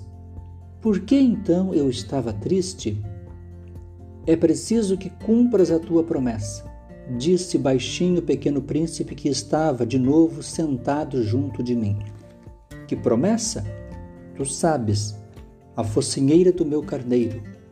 Eu sou responsável por aquela flor. Tirei do bolso os meus esboços de desenho. O príncipezinho os viu e disse, rindo: teus baobás mais parecem repolhos. Oh, e eu caprichara tanto nos meus baobás. Tua raposa, as orelhas dela parecem chifres e são compridas demais. Ele riu outra vez. Tu és injusto, meu caro. Eu só sabia desenhar jiboias abertas e fechadas. Não faz mal, disse ele. As crianças entendem. Rabisquei então uma pequena focinheira, mas ao entregá-la, senti um aperto no coração. Tu tens planos que eu desconheço. Ele não me respondeu, mas disse: Lembras-te da minha chegada à terra? Será amanhã o aniversário. Depois, após um silêncio, acrescentou: Caí pertinho daqui e enrubesceu. E de novo, sem compreender por que, eu sentia uma estranha tristeza. Entretanto, ocorreu-me perguntar: Então, não foi por acaso que vagava sozinho quando te encontrei há oito dias, a quilômetros e quilômetros de qualquer região habitada? Estavas retornando ao local onde chegaste? Ele enrubesceu novamente e eu acrescentei, hesitando: Talvez por causa do aniversário? o príncipezinho ficou mais vermelho. Não respondia nunca às perguntas, mas quando a gente enrubesce, é o mesmo que dizer sim, não é verdade? Ah, disse-lhe eu, eu tenho medo. Mas ele me respondeu: Tu deves agora trabalhar, voltar para teu aparelho. Espero-te aqui, volta amanhã de noite. Mas eu não estava seguro lembrava-me da raposa. A gente corre o risco de chorar um pouco quando se deixou cativar.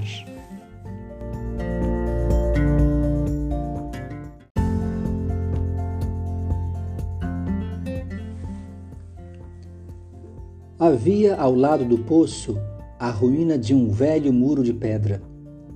Quando voltei do trabalho no dia seguinte, Vi de longe o meu pequeno príncipe sentado no alto com as pernas balançando. E o escutei dizer: Tu não te lembras então? Não foi bem este o lugar. Uma outra voz lhe respondeu, porque ele replicou em seguida: Não, não estou enganado. O dia é este, mas não é este o lugar. Prossegui em direção ao muro não enxergava nem ouvia ninguém a não ser ele. No entanto, o príncipezinho replicou novamente: Está bem, tu verás na areia onde começam as marcas dos meus passos. Basta-me esperar. Estarei lá esta noite. Estava a vinte metros do muro e continuava a não ver nada. O pequeno príncipe disse ainda, após um silêncio: o teu veneno é do bom? Estás certa de que não vou sofrer por muito tempo? Parei, o coração apertado, ainda sem compreender nada. Agora vai-te embora, disse ele. Eu quero descer. Então baixei os olhos para o pé do muro e dei um salto. Lá estava, erguida para o príncipezinho, uma dessas serpentes amarelas que nos liquidam em 30 segundos. Rapidamente procurei o revólver no bolso, mas, percebendo o barulho, a serpente deslizou pela areia como um esguicho de água que de repente seca, e vagarosamente se enfiou entre as pedras com um leve tinir metálico. Cheguei ao muro a tempo de segurar nos braços o meu caro príncipe, pálido como a neve. Que história é essa? Tu conversas agora com as serpentes? Afrouxei o nó do lenço dourado que ele sempre usava no pescoço. Molhei sua testa. Dei-lhe de beber. E agora não ousava perguntar-lhe mais nada. Olhou-me seriamente e abraçou o meu pescoço. Sentia o seu coração bater de encontro ao meu, como o de um pássaro morrendo atingido por um tiro. Ele me disse: Estou contente de teres consertado o defeito de tua máquina. Vais poder voltar para casa. Como soubeste? Eu vinha justamente avisar-lhe que, contra toda expectativa, havia conseguido realizar o concerto. Ele não respondeu à minha pergunta, mas acrescentou: Eu também volto hoje para casa. Depois, tristonho, disse: É bem mais longe, bem mais difícil. Eu percebia claramente que algo de extraordinário se passava. Apertava-o nos braços como se fosse uma criancinha, mas tinha a impressão de que ele ia deslizando num abismo, sem que eu nada pudesse fazer para detê-lo. Seu olhar estava sério, vagando no além. Tenho o teu carneiro, e a caixa para o carneiro, e a focinheira. E ele sorriu com tristeza. Esperei muito tempo. Sentia que seu corpo aos poucos se reaquecia. Meu caro, tu tiveste medo? É claro que tivera, mas ele sorriu docemente terei mais medo ainda esta noite. O sentimento do irremediável me fez gelar de novo, e eu compreendi que não poderia suportar a ideia de nunca mais escutar aquele riso. Ele era para mim como uma fonte no deserto. Meu caro, eu quero ainda escutar o teu riso. Mas ele me disse: Faz já um ano esta noite. Minha estrela estará exatamente sobre o lugar aonde cheguei no ano passado. Meu caro, essa história de serpente, de encontro marcado, de estrela, não passa de um pesadelo, não é mesmo? Mas ele não respondeu a minha pergunta e disse: O que é importante não se vê. Sim, eu sei. É como com a flor. Se tu amas uma flor que se acha numa estrela, é bom de noite olhar o céu. Todas as estrelas estarão floridas é verdade. É como a água. Aquela que me deste para beber parecia música por causa da roldana e da corda. Lembras como era boa? Sim, lembro-me. À noite, tu olharás as estrelas. Aquela onde moro é muito pequena para que eu possa te mostrar. É melhor assim. Minha estrela será para ti qualquer uma das estrelas. Assim, gostarás de olhar todas elas. Serão todas tuas amigas. E também eu lhe darei um presente. E ele riu outra vez. Ah, meu caro, meu querido amigo, como eu gosto de ouvir esse riso. Pois é ele o meu presente. Será como a água. Que queres dizer? As pessoas veem estrelas de maneiras diferentes. Para aqueles que viajam, as estrelas são guias, para outros, elas não passam de pequenas luzes. Para os sábios, elas são problemas, para o empresário, eram ouro. mas todas essas estrelas se calam.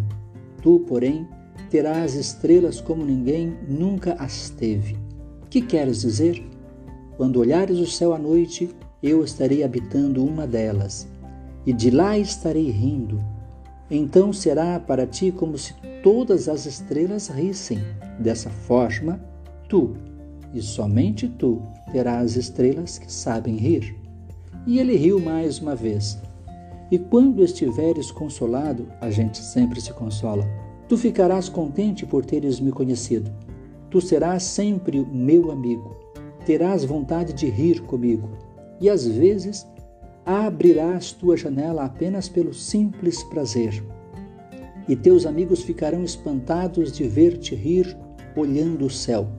Tu explicarás então: sim, as estrelas, elas sempre me fazem rir, e eles te julgarão louco.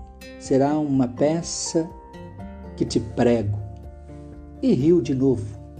Será como se eu lhe houvesse dado, em vez de estrelas, montes de pequenos guizos que sabem rir. E riu de novo. Depois ficou sério. Esta noite, por favor, não venhas. Eu não te deixarei. Eu parecerei estar sofrendo, parecerei estar morrendo. É assim. Não venhas ver, não vale a pena.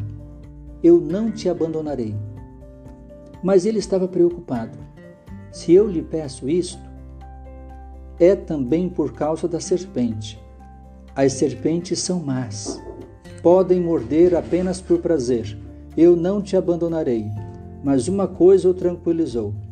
É verdade que elas não têm veneno para uma segunda mordida. Naquela noite não o vi partir. Saiu sem fazer barulho. Quando consegui alcançá-lo, ele caminhava decidido, num passo rápido. Disse-me apenas: Ah, aí estás! e segurou minha mão. Mas preocupou-se de novo Fizeste mal, tu sofrerás. Eu parecerei estar morto, e isso não será verdade. Eu me calara. Tu compreendes, é muito longe. Eu não posso carregar este corpo, é muito pesado. Eu continuava calado.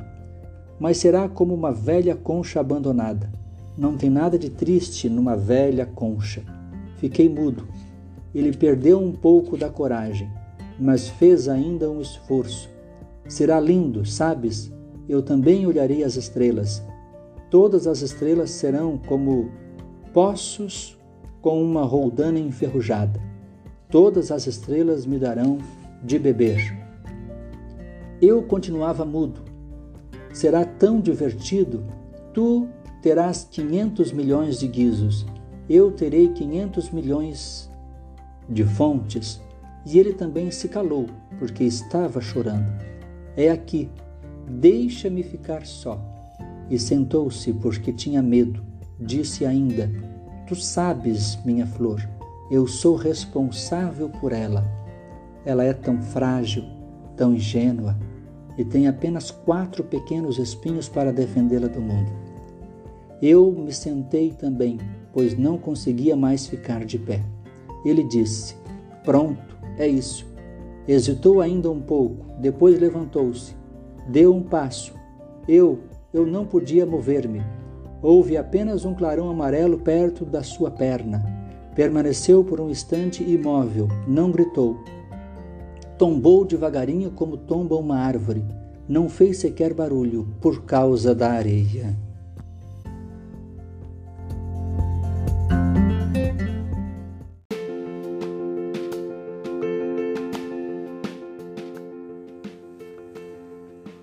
Leon Wert. Peço perdão às crianças por dedicar este livro a uma pessoa grande. Tenho um bom motivo. Essa pessoa grande é o melhor amigo que possuo. Tenho um outro motivo. Essa pessoa grande é capaz de compreender todas as coisas, até mesmo os livros de criança. Tenho ainda um terceiro motivo. Essa pessoa grande mora na França e ela tem fome e frio. Ela precisa de consolo. Se todos esses motivos não bastam, Eu dedico então esse livro à criança que essa pessoa grande já foi. Todas as pessoas grandes foram um dia crianças, mas poucas se lembram disso. Corrijo, portanto, a dedicatória. A Leon Werth, quando ele era criança.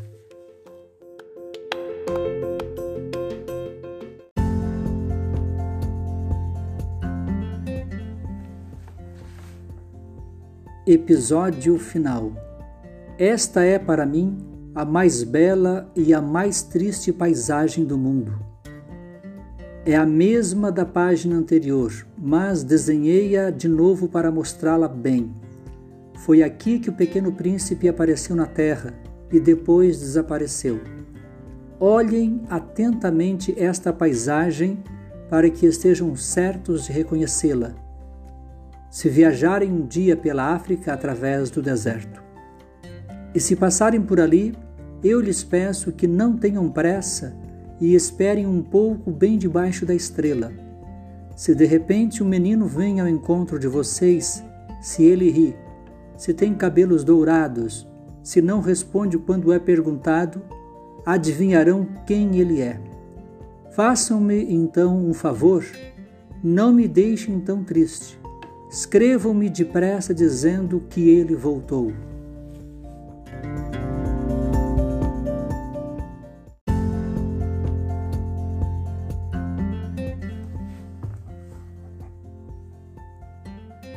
E agora já se passaram seis anos.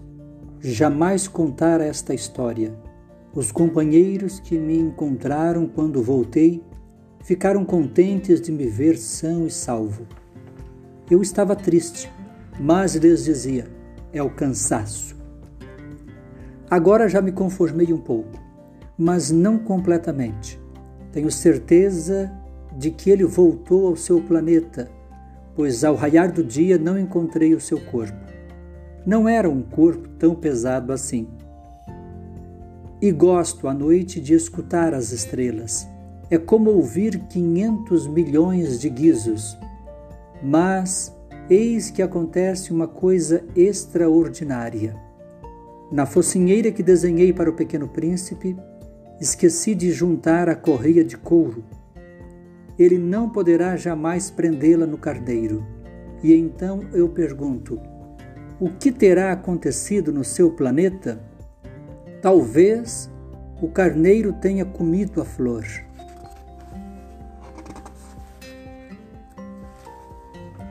Às vezes penso, certamente que não.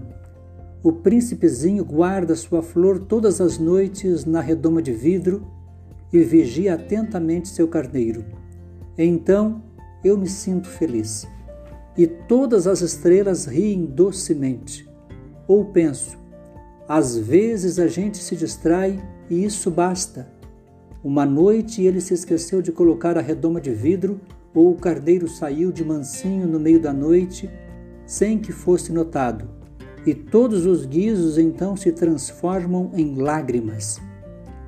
Eis aí um grande mistério. Para vocês que também amam o Pequeno Príncipe, como para mim, todo o universo fica diferente se em algum lugar que não sabemos onde, um carneiro que não conhecemos comeu ou não uma rosa. Olhem o céu, perguntem a si mesmos: o carneiro terá ou não comido a flor? E verão como tudo fica diferente. E nenhuma pessoa grande jamais entenderá que isso possa ter tanta importância.